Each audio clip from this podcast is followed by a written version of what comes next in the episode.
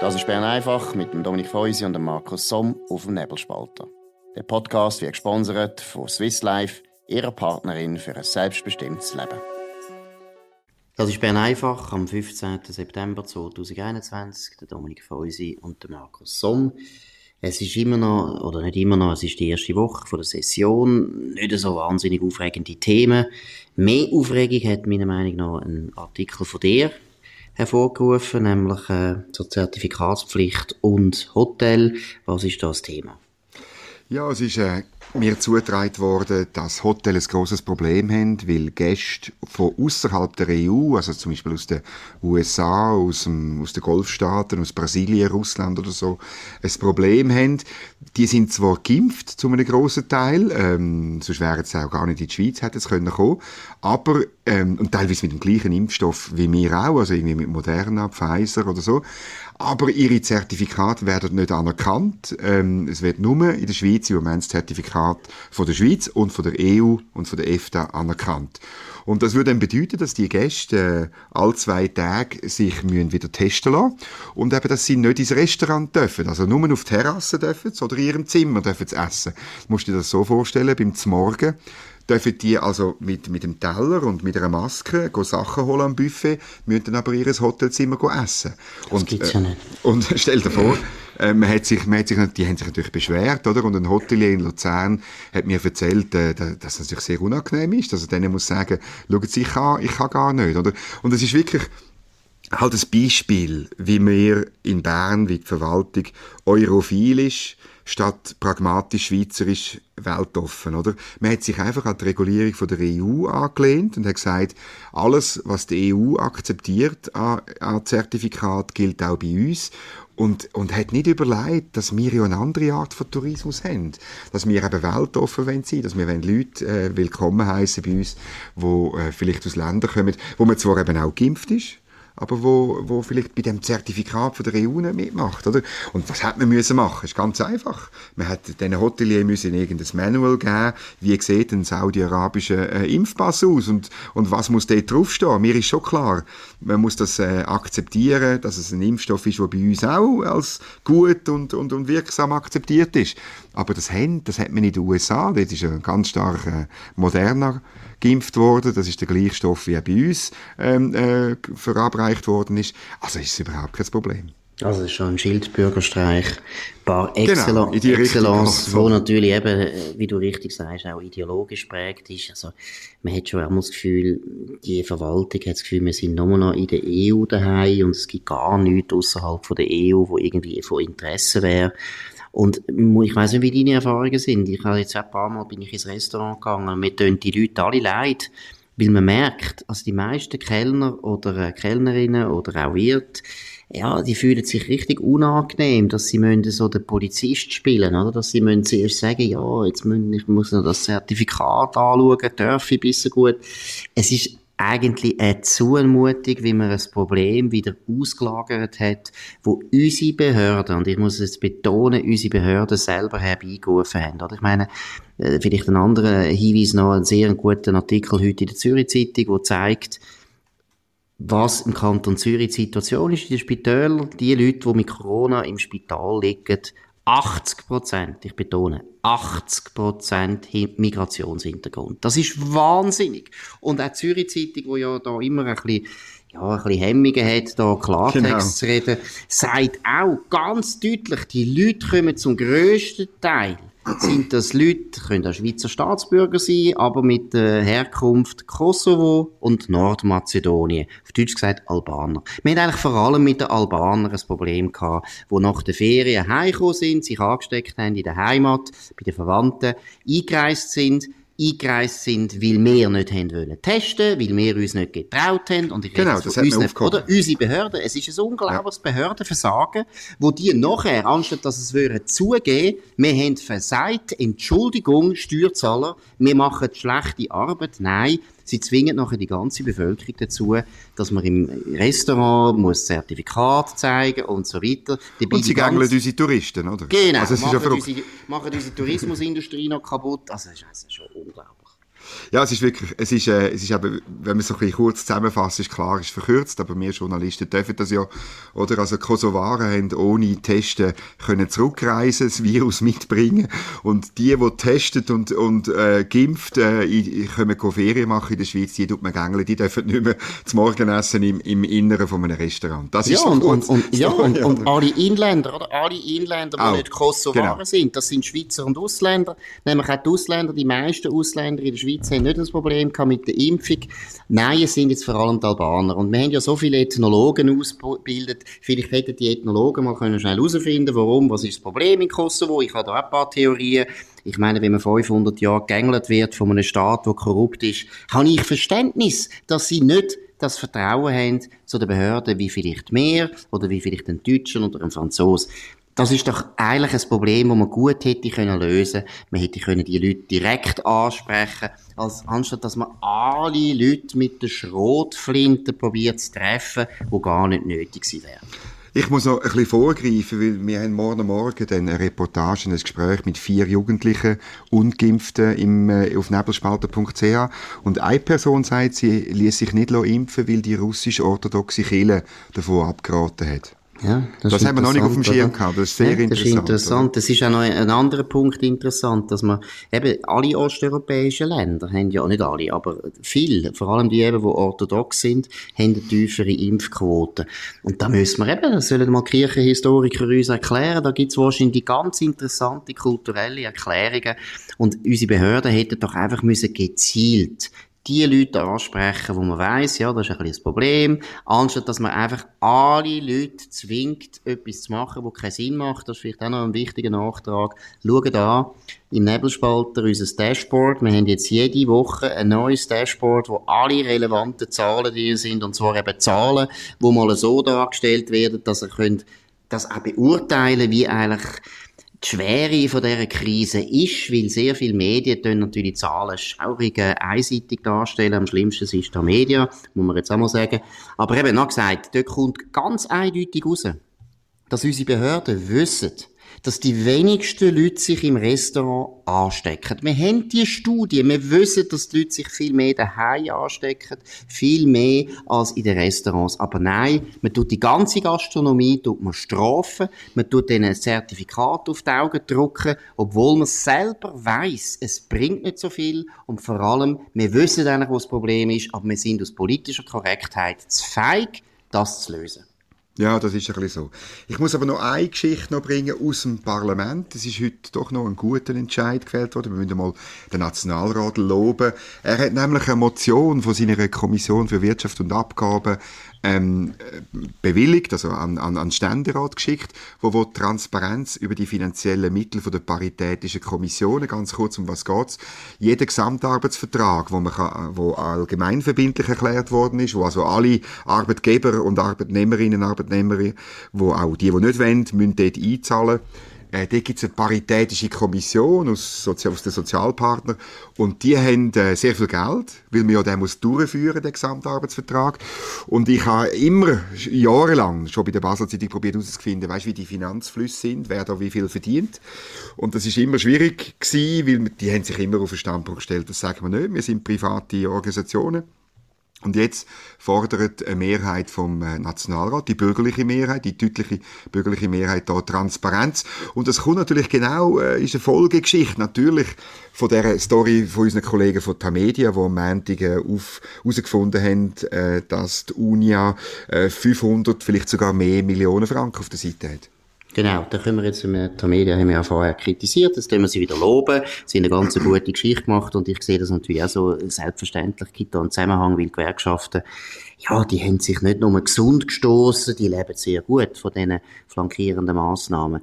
Sehr zu begrüßen, sehr wichtiger Vorstoß, also von dem her eben Nationalrat, hoffentlich der Ständerat das äh, auch überweisen, damit der Bundesrat da muss etwas machen.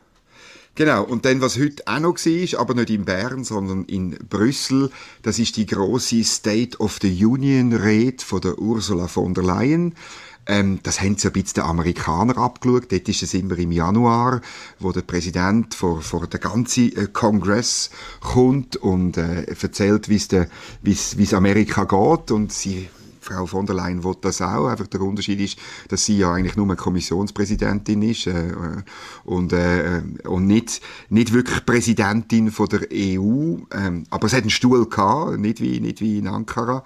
Für sie sogar ein Rednerpult. Äh, sie ist angestanden, so mit einem, äh, immer so die Geste, weißt, ich, ich, äh, so mit, mit, wie eine Pfarrerin, so, so umarmende Geste, so die Hände so weit auseinander. Und sie hat alle Probleme angesprochen in 60 Minuten, ein bisschen mehr als 60 Minuten. Und sie hat bei jedem Thema eigentlich das Gleiche gesagt, nämlich wir, also Absichtserklärung, wir werden so und so viele Millionen ausgeben, so und so viele Milliarden ausgeben. Ähm, also eben für die Impfung eine Milliarde äh, Euro in Afrika, dann 50 Milliarden für Gesundheitsvorsorge in der EU. Sieht doch ein bisschen gewichtig, oder? 1 zu 50.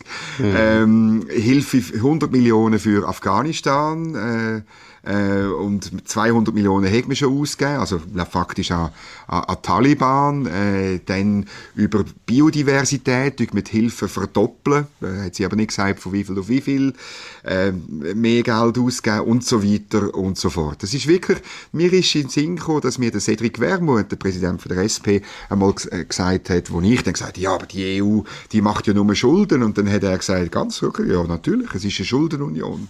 Oder? Es ja, ist Schuld. Das ist der Zweck, oder? Das hat, er für einmal, hat er für einmal sehr recht gehabt. Wobei, ich muss jetzt ehrlich sagen, das Ganze, ja, hat jetzt fast ein bisschen etwas, äh, wie soll ich sagen, fast, man muss fast ein bisschen Mitleid haben mit der Institution, oder? Weil, ich meine, erstens ist klar, von der Leyen ist wirklich keine starke Präsidentin du hast Ankara erwähnt, das ist nur ein Beispiel, das zeigt, dass eigentlich sie wird von niemandem richtig ernst genommen, auch in der Hauptstadt nicht von der EU. Es ist auch eine Ministerin schon gewesen, die in Berlin nicht wahnsinnig viel bewirkt hat. Also mir tut die fast ein bisschen leid. Auch der State of the Union, oder? Ich meine, das ist so lächerlich, dass die EU das Gefühl hat, wir müssen da irgendwie etwas nachmachen, was in Amerika seit äh, längerer Zeit, ich glaube, es ist seit dem Ersten Weltkrieg, gibt es eigentlich die State of the Union, also im Kongress, früher war State of the Union eigentlich nur so ein Brief gewesen, wo der Präsident dem Kongress geschickt hat. Aber dass man das will kopieren ist ja auch wieder so etwas Verzweifeltes, oder? Weil erstens, ich meine, Amerika ist ein Nationalstaat, der stärkste von der ganzen Welt. Die EU behauptet immer, wir sind postnational. Aber sie machen ja alles, wo aussieht wie ein Nationalstaat. Genau. Sie wollen Nationalhymne, sie haben eine Verfassung genau. wollen. Sie wollen ja, sie wollen eine Flagge. Es ist wirklich, es, sie tun mir leid. Sie tun mir leid. Sie müssen sich mal entscheiden. Entweder wollen wir Nationalstaat sein oder wir sind eben wirklich etwas Neues, postnationales. Aber es ist völlig klar, sie wollen eigentlich gerne Nationalstaat sein, aber es hat eben ein bisschen etwas, mir kommt das so vor, wie die Deutschen haben ja die Erfahrung. Früher hat es ja ganz viele Fürstentümer gegeben, so ganz viele kleine, kleine, kleine Fürstentümer mit einem Fürst, seiner Familie und zwei Untertanen. Und jeder hat dann, der Fürst hat jeder auch müssen einen kleinen Hof haben, mit einem schönen Orchester und so weiter. So kommt mit der EU auch ein bisschen vor, oder? Sie tun einfach alles nachspielen, was die anderen auch machen, aber es nimmt auch in der EU ja niemand mehr richtig wahr. Also, ob jetzt Berlin oder Paris oder äh, Rom da wahnsinnig in, mit Interesse dort hinschauen, was jetzt da von der Leyen erzählt, ich bezweifle es. Also das Parlament ist halb leer gewesen und es ist lustig Ui, immer, ist wahr. Oh, ja, ja, hart, das ist immer, ganz hart. Immer wenn es äh, Applaus gegeben hat, weißt, die Kamera hat immer genau dann irgendwie den gezeigt, wo, wo ein paar Leute nebeneinander hocken. Äh, es ist auch noch, äh, die Kommission hat auch noch ein PDF ins Netz gestellt, äh, 51 Seiten. Äh, das heißt eben State of the Union Report, Achievements and Timeline 2021. Der Titel ist Europe Back to the Future. Ich weiß nicht, hast du die Filme auch gesehen? ja. In den 80er Jahren ja, haben wir doch ja. geschaut, aber die gehen ja eigentlich, das ist ja nicht ein, das ist ja nicht ein Happy Ending. Also es passiert, man geht ja, man, das ist, man, man geht dort mit Hilfe von einem durchgeknallten Physikprofessor, für die, die es nicht sehen, geht man irgendwie in die Zeit zurück und wieder führen und macht Sachen in den verschiedenen, also es ist an sich eine Zeitmaschine. Ich sehe, ich sehe nicht den Zusammenhang zwischen der EU und der Zeitmaschine. Und dann, ich gebe zu, ich habe die 51 Seiten nicht gelesen, jetzt von vorne bis hinten. Man man tut ja dann so nach Wörtern suchen. Also Freihandel, Free Trade kommt eigentlich nicht vor. Ausser, weil man im Zusammenhang mit der World Trade Organization, der Welthandelsorganisation mit Sitz in Genf, man will die sozusagen reparieren, man glaubt an multilateralen Handel, also man glaubt nicht daran, dass man irgendwie direkte Handelsbeziehungen kann verbessern kann. Keine gute Nachricht für die Schweiz. Man mhm. hat offenbar nicht begriffen, was Freihandel seit den letzten 500 Jahren marktwirtschaftlichen Aufstieg genau ist, sondern man hat das Gefühl, das ist so eine Regulierungsmaschine, oder? Äh, mhm. In dem Zusammenhang kommt es auch immer wieder. Das hat mich ein bisschen, hat mich erstaunt.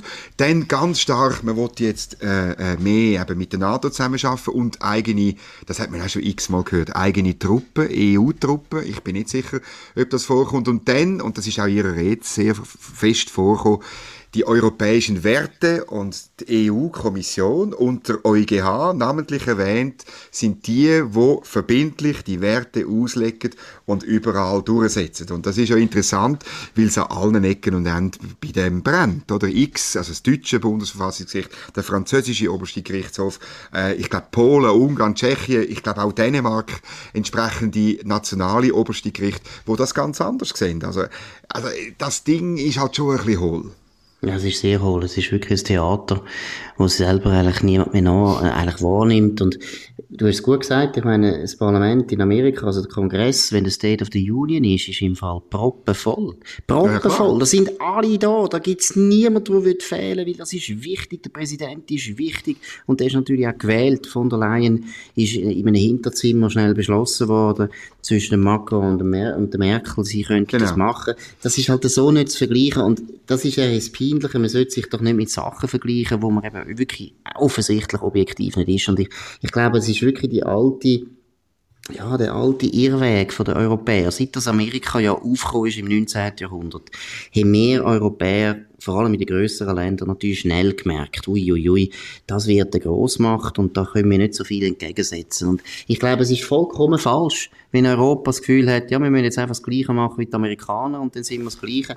Das ist falsch. Und Back to the Future, du hast es gut gesagt, ich meine, ist auch Hollywood. Wie peinlich ist denn das? Wir haben ja gar keine Filmindustrie mehr. Auch dort sind wir ja nur noch eine Kolonie von den Amerikanern die Europäer würden sich gescheiter auf die eigentlichen Stärken von Europa besinnen und das ist eben nicht das Imperiale und das ist nicht das grosse kontinentale Reich von 450 Millionen, sondern es ist eben Diversität. Nicht nur bei Biodiversität, sondern es ist Diversität gewesen. Und das ja, das aber, zeigt, wirklich, ja. weißt, die Rede und das Dokument zeigt mir, wie gering ähm, sagen wir, die wirtschaftliche Kooperation, der Freihandel, das marktwirtschaftliche Element, wie gering die Bedeutung von dem ist in der EU und wie, wie, wie wichtig eben die Schuldenunion, der politische, ich sage jetzt ah, in Anlehnung an Lenin, der politische Überbau, oder? Mhm, das ist, und, und wie, wie wichtig der ist, oder? Also mhm. wie wirklich, das, das dringt aus jedem Satz, den ich da gelesen habe, daraus raus.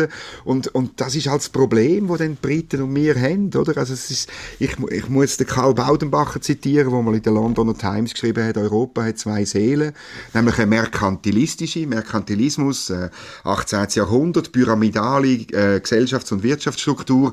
Die Wirtschaft ist zwar frei im, im merkantilistischen äh, Preußen und, und Frankreich, aber nur, damit sie möglichst viel ähm, Steuern abliefern, damit man kann Versailles und Sanssouci bauen. Sehr verkürzt jetzt. Absolut. Äh, oder? Und, und auf der anderen Seite sagt er, ich gibt es Freihand eine freihändlerische Seele von Absolut. Europa. Oder? Wobei ich würde mich da jetzt wehren für Preußen. Preußen ist natürlich intern eben gleich liberaler gewesen, sonst hätte es natürlich auch nie den Erfolg gehabt.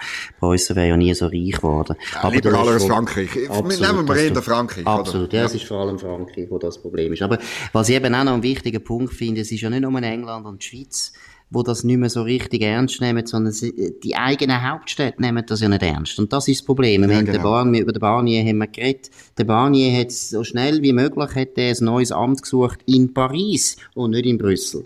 Und das sagt eigentlich alles. Aber das ist es heute gewesen. Bern einfach, wir können heute leider die EU nicht ändern.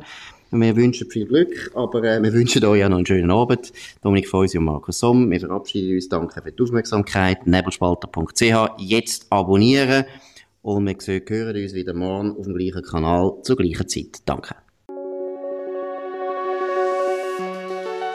Das war Bern einfach mit dem Dominik Feusi und dem Markus Somm auf dem Nebelspalter. Der Podcast wird gesponsert von Swiss Life, ihrer Partnerin für ein selbstbestimmtes Leben. Den Podcast könnt ihr auf nebelspalter.ch abladen und auf allen gängigen Plattformen wie Spotify oder Apple Podcast und so weiter.